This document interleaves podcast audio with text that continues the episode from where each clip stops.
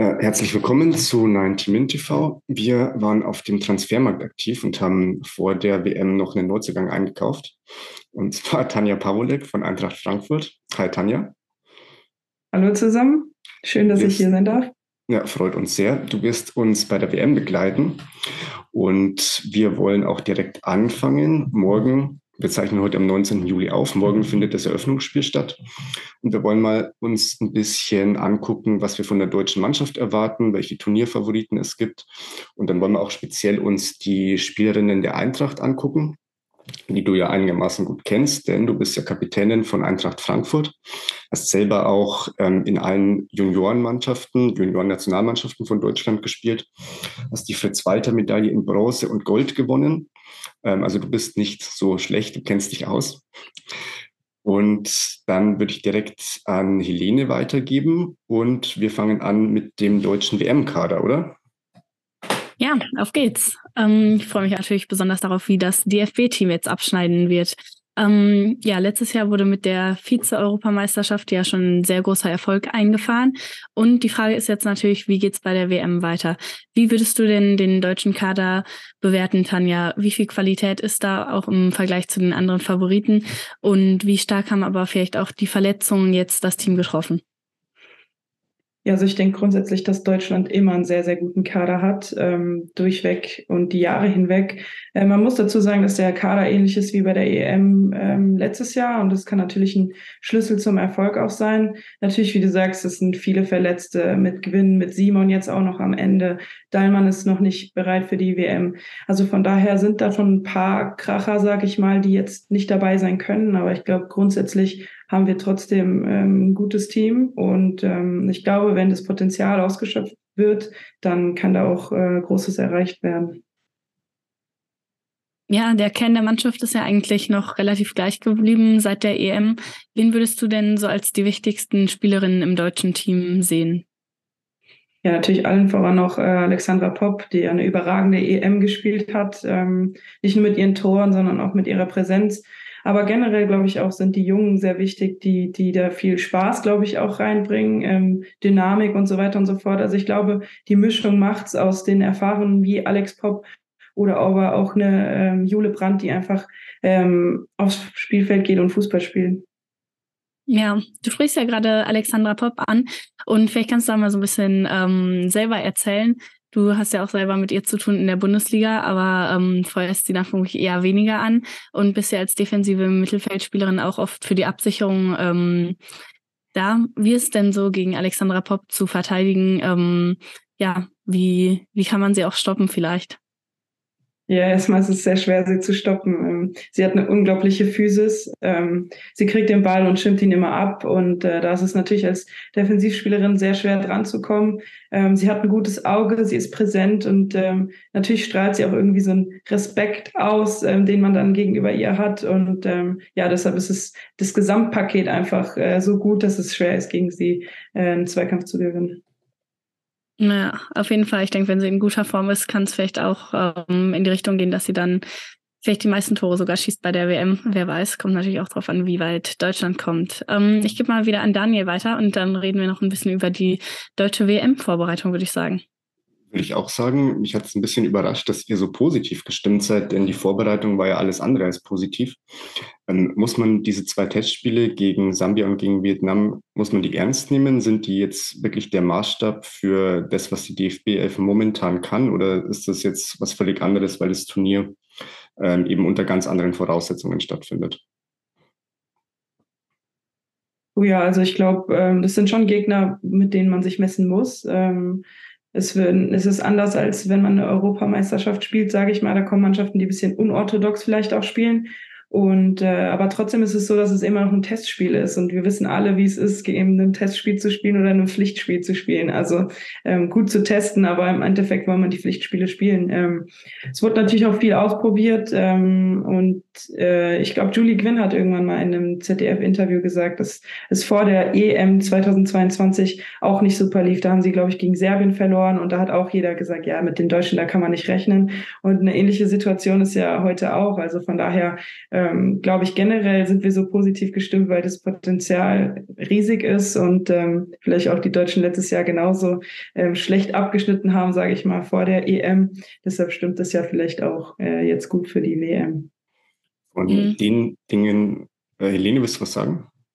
Ja, ich wollte nur sagen, dass eigentlich die Parallelen wirklich sehr erstaunlich sind zwischen der EM und der WM-Vorbereitung. Also jetzt gerade auch diese Niederlage gegen Serbien, die du schon angesprochen hast. Da haben sie auch drei Tore kassiert, genau wie gegen Sambia. Und ähm, andererseits muss ich sagen, dass ich ähm, dann vielleicht auch nicht so optimistisch bin, weil irgendwie die gleichen Probleme auch wieder aufgetaucht sind, die man schon letztes Jahr so ein bisschen gesehen hat. Also, dass es ihnen so ein bisschen schwierig fällt, wenn da die langen Bälle irgendwie in die Spitze kommen und dann ähm, eben gegen schnelle, physisch starke Stürmerinnen zu verteidigen. Und deswegen weiß ich nicht, ähm, ob das Problem nicht vielleicht bei der ähm, WM dann wiederkommen wird, weil ein Gruppengegner wie Kolumbien, über den wir gleich noch sprechen, ähm, hat ja auch einen ähnlichen Spielstil wie Sambia. Also ich bin ein bisschen hin und her gerissen. Ich sehe da eben einerseits diese große individuelle Qualität wie, wie Tanja auch und ähm, vor der EM war ich auch eher pessimistisch, muss ich sagen. Da dachte ich auch, oh, hoffentlich schaffen sie es überhaupt aus der Gruppe raus mit Dänemark und Spanien. Und am Ende wurde ich dann doch etwas ähm, ja, eines Besseren belehrt. Deswegen weiß ich nicht ganz, ob ich jetzt ähm, wieder zu pessimistisch, zu pessimistisch bin vielleicht oder nicht. Aber ja, die Qualität ist eben da. Aber ich finde, in den Testspielen war es schon ein bisschen ernüchternd, wie wenig da zusammengelaufen ist vorne. Ja, zumal ja dieses ähm, Spiel gegen Serbien, das war ja damals die WM-Qualifikation. Das war meines Wissens im März, also schon noch drei Monate vor der EM dann. Und ähm, es haben, haben vor allem viele Spielerinnen dort gefehlt. Ich meine, die Innenverteidigung gegen Serbien war äh, waren Jana Feldkamp und ähm, Sophia Kleinherne. Das sah natürlich dann bei der WM komplett anders aus. Und jetzt bei den Testspielen, ich meine, bis auf Marina Hegering standen ja da schon eigentlich die Spielerinnen dann auf dem Platz, die dann auch bei der WM zur Verfügung stehen. Also ich bin ein bisschen pessimistischer. Ähm, von den Experimenten, die du angesprochen hast, Tanja, ähm, welche, welche Experimente meinst du da und sind die gelungen oder sollte man da vielleicht eher konservativer rangehen. Also ich glaube, vor allem im Vietnam-Spiel ähm, hat man gesehen, dass eine komplett durchgemischte Elf da war. Ich glaube auch, ähm, was ich gehört habe, weil die, die Wolfsburger und die Bayern eben noch ähm, schonen wollten. Und äh, ich kann jetzt nicht genau sagen, ähm, welche Spielerinnen da auf dem Platz standen, aber ich weiß, dass es eine sehr durchgemischte Elf war und ähm, dass es nicht so einfach ist. Also ich weiß aus eigener Erfahrung, wenn man Testspiele spielt und dann sind viele neue Gesichter da und ähm, vielleicht auch noch aus der zweiten Mannschaft welche, dann ist es schwer irgendwie ähm, so, ein, so eine gute Balance zu finden. Und ich glaube, das hat man in dem Spiel eben gemerkt. Ähm, gar nicht, äh, ich will gar nicht irgendwie eine Einzelleistung schlecht machen, sondern ich hatte das Gefühl, dass sie sich als Team, als Elf dort ein bisschen verloren gefühlt haben, äh, weil sie eben in, in diesem Konstrukt noch nie so zusammengespielt haben. Ein Experiment, das mir einfällt, ist Svenja Huth auf, äh, auf der rechten Verteidigerposition. Da könnte er zum Beispiel auch äh, jemand spielen, den du auch gut kennst aus Frankfurt. Ähm, aber ich habe den Eindruck, dass das schon für die WM, ähm, das scheint die bevorzugte Variante zu sein mit Svenja Huth hinten rechts. Was, was haltet ihr beide davon? Ja, ist auf jeden Fall interessant. Ähm, also ich glaube, Svenja Huth ist eigentlich schon eine Spielerin, die auch sehr viel in der Offensive beitragen kann, die eben super Flanken ähm, schlägt und auch eine, eine gute Dynamik drin hat. Deswegen glaube ich schon, dass es Deutschland so ein bisschen fehlen wird vorne. Kann vielleicht noch abgefangen werden, weil es gibt natürlich noch andere tolle Flügelspielerinnen wie jetzt ähm, Jule Brandt oder Clara Bühl. Aber dann ist natürlich auch die Frage, wie, wie sie sich defensiv da schlägt. Also ich glaube, es ist schon nochmal was ganz anderes, wenn man dann plötzlich ähm, ins Eins gegen Eins gegen, gehen muss, ähm, gegen eben die Top-Spielerin der Welt. Also Svenja Huth ist bekannt dafür, dass sie auch als Flügelspielerin immer sehr viel defensiv mithilft. Und das ist ja eigentlich eine ihrer großen Stärke, dass sie ja immer sehr viel läuft und das auch gut macht. Aber wenn dann die, die ganze Verantwortung auf einem liegt, ist glaube ich, schon nochmal was anderes. Und man hat es ja auch gesehen bei ähm, ja bei anderen Spielerinnen, die da auf der Rechtsverteidigungsposition eingesetzt wurden. Also es wurde da ja ganz viel experimentiert und es war irgendwie nie klar, wer jetzt da spielt. Ähm, und wegen den Verletzungen jetzt erst recht nicht.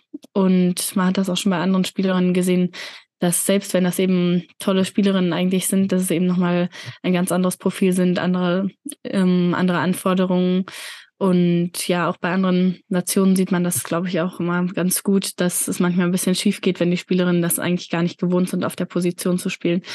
Ähm, ja, andererseits hat Martina Voss-Tecklenburg jetzt natürlich auch nicht so viele Alternativen. Also Sophia Kleinherne kann da natürlich spielen. Dazu kannst du ja gleich noch was sagen, Tanja. Ähm, aber vielleicht will man sie dann auch als Alternative für die Innenverteidigung haben. Also ist schon schwierig. Ja, also ähm, Svenja Huth, da war ich auch sehr überrascht, dass sie äh, auf der Außenverteidigerposition da gespielt hat. Äh, ich glaube, grundsätzlich kann das schon gut gehen, gegen schwächere Gegner vor allem, aber ich glaube, wie du auch schon gesagt hast, ist die Position halt sehr defensiv auch und ähm, offensiv, glaube ich, würde sie es überragend machen. Aber sobald es dann halt in, der, in die eigene Defensive geht, es sind es nochmal ganz andere Abläufe, man muss eine ganz andere Taktik haben, man muss das auch vielleicht öfter mal gespielt haben, um irgendwie ein Gefühl für den Raum zu bekommen. Und ähm, das hat sie halt nicht. Im Verein hat sie es nicht gespielt, beim DFB hat sie es auch nicht gespielt. Von daher bin ich da auch sehr gespannt, ob das die Variante ist. Ähm, natürlich haben wir auch äh, viele Verletzte ähm, bei Deutschland und ähm, andererseits hast du eine Sophia Kleinherne, die die ganze Saison bei uns bei Frankfurt ähm, die Außenverteidigerposition spielt, die es auch sehr, sehr gut macht immer wieder. Und ähm, da hast du natürlich eine sehr gute Alternative, die eben eingespielt ist, die die Abläufe kennt und vielleicht, sage ich mal, die sichere Variante ist. Nicht die offensivere, aber sie aufgestellt ist.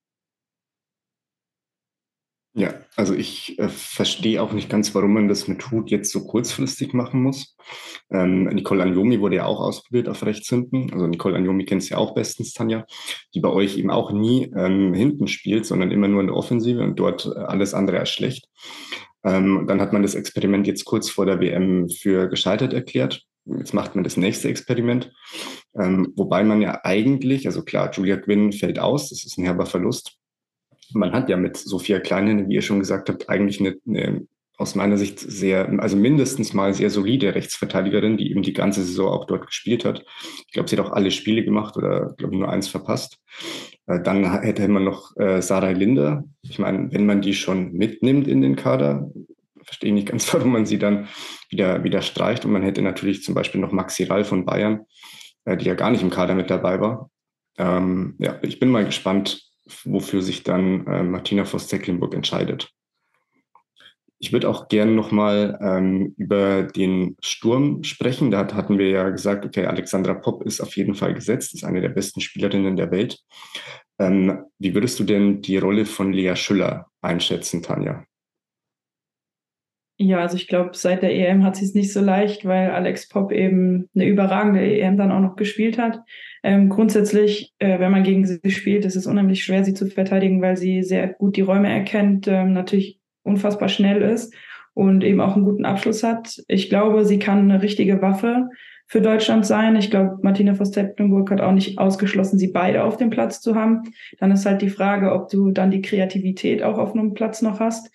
Ähm, aber ich glaube, dass sie eine sehr, sehr wichtige Rolle spielen kann, aber natürlich auch so ein bisschen im, im Schatten von Alex Pop steht. Hm. Ja, also Vielleicht genau. können wir einfach mal ähm, auf alle Mannschaftsteile so blicken und uns überlegen, wie stark wir sie einschätzen. Also wir haben jetzt schon den Sturm angeschnitten, wo wir eben auf der Mittelstürmerposition eher ein Luxusproblem haben, würde ich mal sagen. Und ähm, ja, dann auch ziemlich gute Flügelspielerin, würde ich sagen. Ähm, wie sieht's denn, wenn wir jetzt mal ans andere Ende des Feldes springen, mit dem Tor aus? Da ist ja auch jemand ähm, im Kasten, den du auch gut kennst, Tanja, denn sie hat ja auch ähm, bei Eintracht Frankfurt gespielt vorher, Merle Froms. Ähm, was kannst du denn zu ihr sagen? Was macht sie zu so einer guten Torhüterin? Ja, also ich kenne Merle Froms als sehr, sehr ehrgeizig, ähm, ein Arbeitstier und das finde ich spiegelt sich auch im Spiel wieder. Ähm, sobald ein Gegentor passiert, äh, äh, ärgert sie sich sehr und ähm, ja, das zeichnet sie auch so ein bisschen aus. Sie strahlt sehr, sehr viel Ruhe aus. Man weiß, okay, es kommt vielleicht ein Schuss, der unhaltbar ist, aber Merle kratzt ihn irgendwie noch so ein bisschen raus. Also von daher ähm, macht sie sehr, sehr viele Dinge richtig und gibt auch den Rückhalt der Abwehr. Und man fühlt sich einfach sicher bei ihr. Und deswegen äh, ist es für mich auch die klare Nummer eins. Ähm, dann hat man noch Ann-Kathrin Berger und Stina Johannes, eine erfahrene und eine junge, ich glaube auch ähm, super besetzt. Falls jetzt irgendwas passieren sollte, glaube ich, muss man sich da auch überhaupt gar keine Gedanken machen, weil die Position, finde ich, dreifach sehr gut besetzt ist. Wollen wir zur Innenverteidigung springen? Was halten wir von der? Helene, was sagst du? Ja, das ist natürlich jetzt ähm, ein interessantes Thema, weil auch noch nicht ganz klar ist, wer da eben spielen wird. Ob jetzt Marina Hegering auch fit ist, die ja bei der EM ein Superturnier gespielt hat letztes Jahr. Ähm, wenn nicht, ist es auf jeden Fall ein neues Innenverteidiger-Duo, was da rankommt. Und das ist dann natürlich auch ähm, wieder interessant und vielleicht auch ein bisschen riskant. Aber in dem Fall kann man eben nichts machen, wenn da Verletzungen ähm, sind. Ja, also falls Hegering nicht fit ist, würde ich mal davon ausgehen, dass eigentlich Hendrich und Nüsken vermutlich ähm, in der Innenverteidigung spielen. Ähm, ja, Sjöke Nüsken ist natürlich eine andere Eintracht-Spielerin oder nicht mehr Eintracht-Spielerin, ähm, denn sie ist jetzt gerade zum FC Chelsea gewechselt. Aber ähm, genau, Du kennst ja auch Tanja und ist natürlich auch eine sehr spannende Spielerin, wie ich finde, weil sie ganz viele verschiedene Positionen noch spielen kann. Ähm, ob jetzt im defensiven Mittelfeld oder sogar noch ein bisschen weiter vorne oder jetzt auch in der Innenverteidigung. Ähm, ja, was kannst du zu ihr sagen? Ja, also generell glaube ich, dass Joko unfassbar variabel ist. Ähm, die kann man eigentlich überall hinstellen und sie wird ein gutes Spiel machen. Ähm, sie ist auch sehr ehrgeizig, sie hat ein gutes Auge ähm, hat eigentlich alles, was man braucht, sowohl für die Innenverteidigerposition auch als auch für weiter vorne. Gutes Passspiel, gute Zweikampfquote, gute Übersicht. Also von daher eine sehr, sehr junge Spielerin, die aber so viel Potenzial noch hat, aber auch jetzt schon auf einem Level ist, wo sie international absolut mithalten kann. Deshalb denke ich, dass das auch eine sehr, sehr gute Alternative sein kann, äh, falls Marina Hegering nicht kann.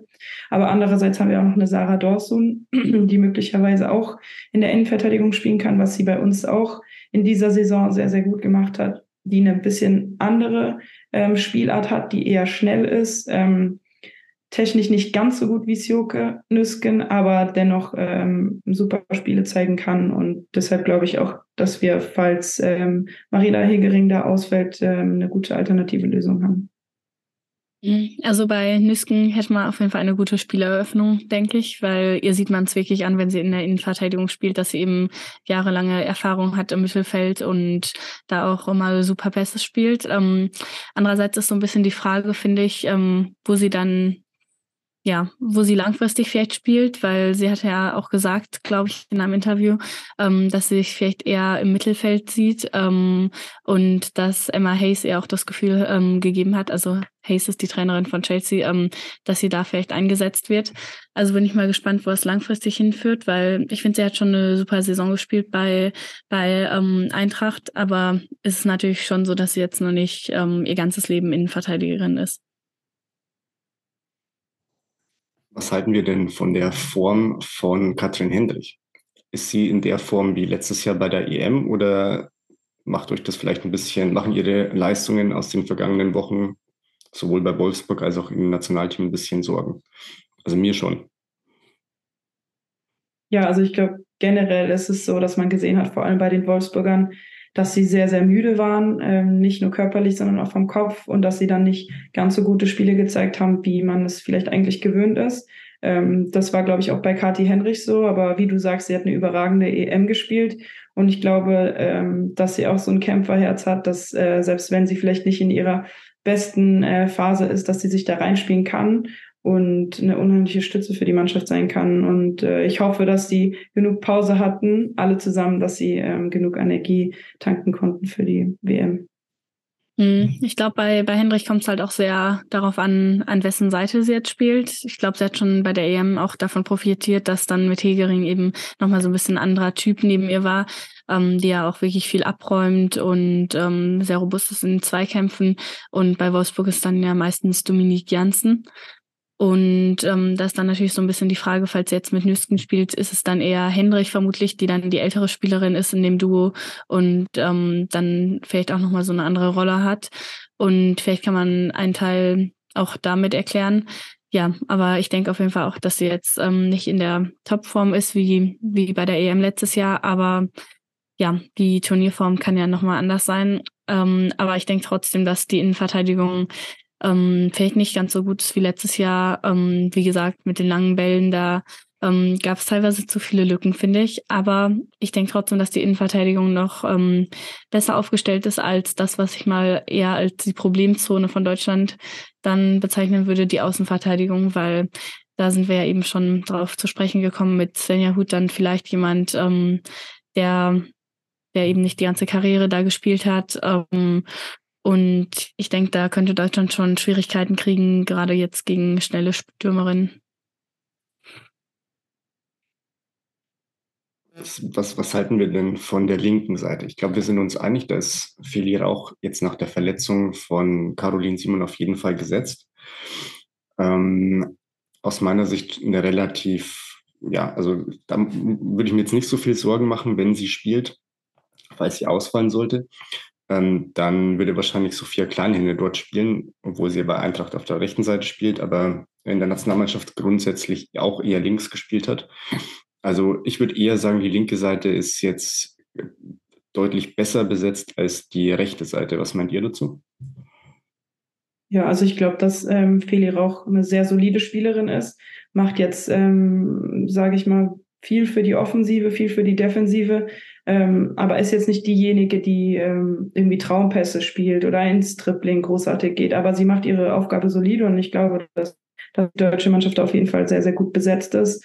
Ähm, rechts ist, glaube ich, auch, wie du sagst, die Problemzone, weil sie eben auch dort nicht eingespielt sind, weil da immer wieder jemand anderes spielt und äh, man gar nicht so in den Flow kommen kann. Deshalb glaube ich, dass die Abwehr grundsätzlich jetzt nicht ein Riesenproblem ist wie vor der EM, sondern eher die eine Baustelle ähm, als auf der Außenverteidigerposition rechts.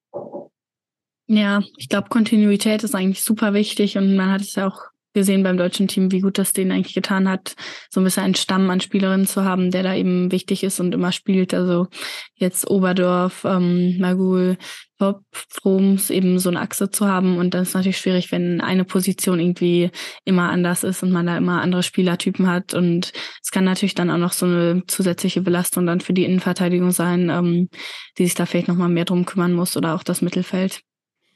Wenn du auf Kontinuität setzt, dann heißt es, du würdest im Mittelfeld dann auf die gleichen Spielerinnen setzen wie bei der EM. Also mit Oberdorf auf der 6 und ähm, Debritz und Magul dann jeweils auf der, auf der 8 oder auf der, teilweise auf der 10. Mm, also Kontinuität ist schon wichtig, aber andererseits muss man natürlich auch sehen, welche Spielerinnen jetzt gut in Form sind. Ich muss sagen, Sarah Debritz hat mich jetzt ähm, seit der EM und eigentlich auch bei der EM, wenn ich ehrlich bin, nicht zu 100 Prozent überzeugt. Ich denke, das ist eigentlich eine sehr feine Fußballerin, die technisch auf jeden Fall ganz viel drauf hat. Aber ich finde, in vielen Spielen ist sie so ein bisschen blass und schafft es irgendwie nicht richtig, den, den Stempel aufzudrücken. Also keine Frage, sie ist eine super Spielerin, aber ähm, ich habe irgendwie meine Zweifel, ähm, ob sie jetzt gerade perfekt ähm, auch reinpasst und ähm, wie viel Kontrolle Deutschland dann vielleicht auch im Mittelfeld hat. Ähm, ganz wichtig wird es natürlich sein, ob Lena Oberdorf komplett fit ist, weil ich glaube, wenn sie das nicht ist, dann ähm, hat Deutschland so ein bisschen Schwierigkeiten vielleicht im defensiven Mittelfeld. Dann ist wirklich die Frage, wer da spielt. Ähm, also falls sie, falls sie fit ist, wäre es auf jeden Fall sehr wichtig. Und dann ja vielleicht vor ihr auch Leupolds. Ähm, ist natürlich auch noch eine Alternative jetzt anders bei, als ähm, bei der EM. Tanja, du bist ja im Mittelfeld auf jeden Fall eine Expertin. Wer, würdest, wer würde denn ähm, dort spielen, wenn du die Entscheidung treffen könntest? Ja, also ich glaube, äh, auf der Sechs, da gibt es keine zwei Meinungen. Da gehört äh, Oberdorf hin, ähm, was sie defensiv abräumt, vor allem bei der EM. Das war natürlich ähm, riesig. Äh, ich glaube, die ist eine ganz wichtige Achse zwischen Mittelfeld und Sturm, weil sie sowohl das Spiel bestimmen kann und so ein bisschen den Rhythmus geben kann, als auch defensiv alles abräumen kann und absichern kann. Ich glaube, Lina Magul ist ähm, auch eine wichtige Person, die ich aber, wie ich finde, jetzt äh, im Endspurt der Liga nicht mehr ganz so auf ihre Leistung kam. Ähm, aber ich glaube, wenn, wenn sie bei 100 Prozent ist, würde ich sie auf jeden Fall äh, aufstellen. Und Sarah Debritz, da bin ich, ähm, glaube ich, ähnlicher Meinung wie du. Ähm, eine sehr, sehr feine Fußballerin. Aber sie kann irgendwie das Spiel nicht so richtig bestimmen und ähm, Ideen reinbringen. Und ich glaube, auf der Achterposition oder Zehnerposition, wie man es sieht, äh, ist es ganz, ganz wichtig, dass man kreativ ist, dass man das Spiel an sich reißt. Und ich glaube, das gelingt ihr aktuell irgendwie, vor allem ähm, bei der deutschen Nationalmannschaft nicht so. Wer kommt denn als Alternative in Frage? Ja, ich glaube, da hat Deutschland äh, viele Spielerinnen. Ich kann mir durchaus auch vorstellen, dass man äh, ähm, Jule Brandt auch auf diese Position stellen kann, die ähm, vielleicht die Position ein bisschen anders ausführt, ähm, vielleicht ein bisschen von hinten kommt, ähm, aber sehr, sehr gute Tempo-Dribblings hat und ähm, viel Offensivdrang auch hat. Also das ist eine Spielerin, die so ein bisschen das Gegenteil zu Lina Magul ist, aber was vielleicht auch passen könnte, weil sie so die Gestalterin ist und ähm, Brand dann eben mit den Tempo-Dribblings ähm, auf die Kette zudribbeln kann. Also das ist, glaube ich, für mich eine, eine, ein sehr spannendes Duo, was ich, glaube ich, sehr, sehr gut ergänzen kann. Aber dann ist halt die Frage, ähm, wie es halt defensiv aussieht. Ähm, ich glaube, auf der Position muss man da schon mehr leisten. Ähm, da wäre ich halt gespannt, wie Jule Brandt das machen will.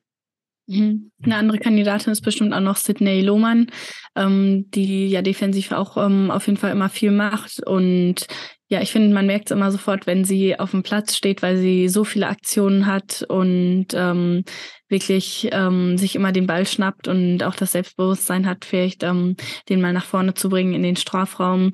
Ähm, ja, ich finde, man sieht ihr dann teilweise noch so ein bisschen an, dass eben nicht jede Aktion klappt und nicht jeder Pass ankommt, aber ich finde, sie bringt einen unglaublichen Schwung rein, aber ist dann natürlich auch eine, eine super Alternative, falls man sie einfach nur einwechselt, ähm, gerade wenn der Gegner vielleicht schon so ein bisschen müde ist. Und eine andere Spielerin, von der sich Fans ein bisschen mehr ähm, Spielzeit erwünscht hätten, ist ja Laura Freigang, die ja bei Eintracht eigentlich eine ganz spannende Rolle hat, so ein bisschen zwischen ähm, neun und zehn, ähm, da auch ziemlich viel Freiraum hat. Und ich finde, da ist sie so richtig aufgeblüht. Ähm, und das ist natürlich dann schwierig, wenn es jetzt im deutschen System eigentlich nicht genau diese Position gibt. Ähm, das hat sie ja auch selber gesagt. Ähm, aber würdest du dir trotzdem erhoffen, sie ein bisschen mehr zu sehen jetzt bei der WM als vielleicht in den letzten Spielen? Ja, auf jeden Fall. Also Laura hat sehr, sehr viele Fähigkeiten, ist ein absoluter Freigeist. Ähm, und ich glaube, sie kann auch dem Spiel einen Stempel aufdrücken. Sie steht auch meistens ähm, am richtigen Ort, äh, muss dann nur den Fuß hinhalten und schießt ein Tor. Also von daher hat sie sowohl den Torriecher als auch Qualitäten, das Spiel zu gestalten äh, wie du gesagt hattest, sie passt nicht so richtig in, in das System rein und ähm, das ist ein bisschen schade, weil sie dadurch nicht so viel Spielzeit bekommt. Ähm, aber ich glaube, in den letzten Spielen hat sie auch mal auf der Acht gespielt, was sie eigentlich ganz gut gelegen hat, weil ich glaube nicht, dass sie eine klassische Neun ist, sondern dass sie eher auch den Ball verteilen kann und äh, eben auch für die besonderen Momente sorgen kann, wenn sie dieses Selbstvertrauen hat und sich eben auch auf der Position wohlfühlt. Was würden wir denn zu den Flügelspielerinnen sagen? Wir haben, du hast ja schon gemeint, du würdest Jule Brandt vielleicht eher ins Zentrum ziehen. Dann bleibt auf dem Flügel nicht mehr ganz so viel übrig, oder? Ja, also ich glaube, mit Clara Bühl haben wir definitiv äh, in der deutschen Mannschaft eine Außenspielerin, die absolutes internationales Potenzial hat und so oft schon gezeigt hat, dass sie äh, sehr, sehr gute Spiele leisten kann. Äh, sie ist Linksfuß, Rechtsfuß, also beides und ähm, hat einen unheimlichen Drang zum Tor, hat einen guten Abschluss mit beiden Füßen auch. Also da, sind, da ist die deutsche Mannschaft absolut gut besetzt. Ähm, rechts würde ich mir denken, dass Svenja Huth äh, spielen kann. Wir haben sie gerade genannt ähm, als Außenverteidigerin, aber ich glaube, ähm, ihre beste Position ist ähm, die vorne rechts. Und ich glaube, da mit ihren Flanken kann sie Pop natürlich sehr, sehr schön bedienen, was wir auch schon oft gesehen haben in den Spielen. Ich glaube, das ist so die beste Variante. Natürlich kann man auch Jule Brandt da noch nach außen ähm, stellen. Ist auch eine absolute Waffe. Aber ich glaube, auf den Außenpositionen ähm, ist die deutsche Mannschaft auch sehr, sehr gut besetzt. Ja, mal schauen. Ähm, auf der Außenposition sind auf jeden Fall auch viele andere Teams gut besetzt, würde ich mal so sagen. Ähm, auch wenn ich jetzt äh, an andere Turnierfavoriten denke, wie zum Beispiel Frankreich, die da sehr viel Tempo haben. Und genau, vielleicht richten wir mal den Blick etwas weg von Deutschland und auch auf die anderen Teams. Ähm, ja, die Namen, die eigentlich immer genannt werden, sind natürlich jetzt Titelverteidiger USA, Europameister England. Das sind, glaube ich, so die zwei großen Favoriten. Ähm, aber wen hast du denn noch auf dem Zettel, Tanja? Wer könnte vielleicht auch überraschen und wer ist auch dein Tipp? Ja, also ich denke, äh, mit Brasilien ist auch irgendwie immer zu rechnen. Ähm, sie haben ein gutes Spiel gezeigt gegen Deutschland ähm, mit sehr, sehr viel Energie, mit sehr, sehr viel Erfahrung. Also glaube ich, dass sie dieses Jahr auch sehr, sehr gut aufgestellt sind. Ähm, ansonsten natürlich auch Frankreich, USA als Titelverteidiger, aber auch England. die haben jetzt leider sehr, sehr viele Verletzte, sind nicht so gut aufgestellt wie bei der EM. Aber ich glaube, auch die sind, gehören definitiv zu den Favoriten dazu. Äh, aber ich glaube, mein persönlicher Favorit ist definitiv die USA. Die haben jetzt, glaube ich, zweimal hintereinander ähm, die Weltmeisterschaft gewonnen. Und äh, haben ein unheimlich starkes Team mit Persönlichkeiten. Ähm, ich glaube, ich habe die Doku jetzt mal die erste Folge gesehen und da hat Lima Mago gesagt, es sind richtige Frauen, gegen die man spielt. Also die sind irgendwie anders, die haben eine andere Körperzusammensetzung. Ähm, sie sind sehr, sehr athletisch, äh, sie spielen sehr, sehr guten Fußball, auch Kombinationsfußball. Also von daher ist es, glaube ich, so mein Top-Favorit, ähm, der die WM äh, gewinnen könnte. Wie schätzt du denn die Chancen der Schweiz mit deiner Teamkollegin Geraldine Reuteler ein? Ja, also ich glaube, die Schweiz hat auch ein sehr, sehr groß, großes Potenzial. Sie haben jetzt ähm, eine neue Trainerin seit Anfang des Jahres. Da merkt man auch so ein bisschen den Umschwung. Ähm, ich habe mit Polen im Februar, glaube ich, gegen die gespielt, zweimal. Und da sieht man schon sehr, was für ein Potenzial sie haben. Ich habe immer das Gefühl, sie bekommen es nicht richtig auf den Platz. Ähm, sie wollen, aber sie wissen nicht genau wie ähm, von den Namen her, von den Spielerinnen her unheimliche individuelle Qualität auch. Ähm, ich hoffe, dass sie es ähm, bei diesem Turnier auch auf den Platz bringen können, weil ich fand, dass sie bei der EM letztes Jahr auch eher enttäuschend waren. Ähm, werden wir sehen, ob sie sich als Team zusammenschwören kann, äh, können. Und dann denke ich, dass sie auch schon ähm, definitiv aus der Gruppe rauskommen können und vielleicht auch so ein kleiner Geheimfavorit sein können, wenn sie, ähm, wenn sie eben in diesen Flow kommen. Ja, die Gruppe ist auf jeden Fall eher machbar, würde ich mal so sagen, mit ähm, Co-Gastgeber Neuseeland, Neu Nor Norwegen und den Philippinen. Also das ist schon möglich, den zweiten Platz zu belegen, würde ich mal sagen. Ähm, falls sie dann im Duell gegen Neuseeland, das wird vermutlich das wichtige Spiel dann sein, ähm, gewinnen können. Aber gewinnen ist bis jetzt leider noch eher ein Fremdwort, ähm, weil unter Inka Grings haben sie ja noch kein einziges Spiel gewonnen. Also das macht natürlich schon so ein bisschen ähm, Sorgen. Also tolle Spielerin natürlich, wie du schon gesagt hast, jetzt auch mit einer Anna-Maria Tnugorcevic von Barcelona, Lia Welti von Arsenal, ähm, eben Reuteler und noch anderen Talenten da vorne. Also theoretisch denkt man sich, könnte ein richtig cooles Team sein, aber ich finde auch, dass sie noch nicht so richtig den Flow gefunden haben. Und Grings hat irgendwie auch sehr viel ausprobiert, aber ich glaube, die EM, äh, die WM kommt jetzt vielleicht auch noch ein bisschen früh. Ähm, ja, ich bin gespannt, ob sie es jetzt schaffen, pünktlich dann zum Turnierbeginn die eine Elf zu finden und das eine System. Aber ich muss sagen, ich bin noch ein bisschen skeptisch. Ich würde auch sagen, aus der Gruppe können sie es rausschaffen. Wobei jetzt mit Neuseeland und Norwegen, also Norwegen vor allem zwei Mannschaften drin sind, ja, die vielleicht auf dem Papier besser sind. Bei Neuseeland muss man gucken. Ich würde zum Abschluss ähm, nochmal auf deine Karriere für Polen zu sprechen kommen. Hast es gerade schon selber angesprochen. Wie, wie, ist denn, wie ist es denn um den Frauenfußball in Polen, gerade auch im Vergleich zu Deutschland, bestellt? Habt ihr realistische Chancen, dass ihr bei der nächsten EM oder WM dabei sein könntet? Also unser klares Ziel ist es definitiv bei der EM 2025 dabei zu sein. Ähm, da wollen wir uns definitiv für qualifizieren. Das hat leider jetzt noch nicht für die WM gereicht, aber ich muss sagen, meine Erfahrungen bei der polnischen Nationalmannschaft sind nur positiv. Ähm, es ist sehr, sehr professionell.